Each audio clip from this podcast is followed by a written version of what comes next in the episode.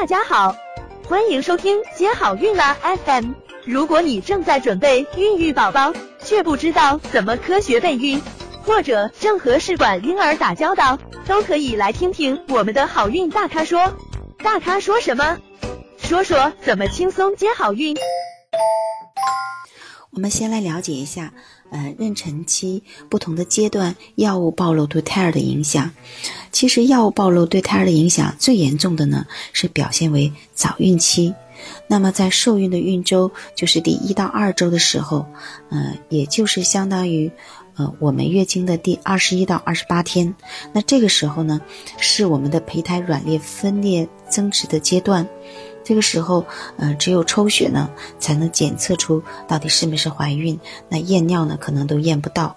嗯，这个时候药物对胎儿的影响呢，是全或无的影响。就是说，要么这个小宝宝就完全正常，对他没有影响；要么就是小宝宝可能出现了生化或者自然流产。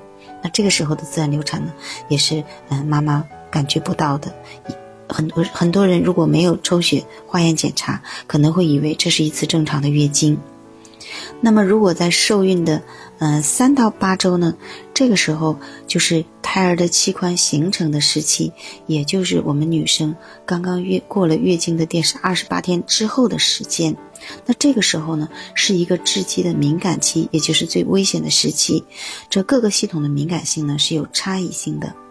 那么从第九周到出生，这个时候呢是功能发育时期，对畸形的发生呢就相对来说没有八周前那么敏感了，但是神经系统和外生殖器官仍然是敏感的，而且会有一些行为或者机能的异常，或者表现为发育迟缓等等。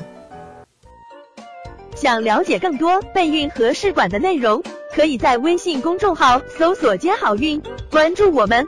接好运，让怀孕更容易。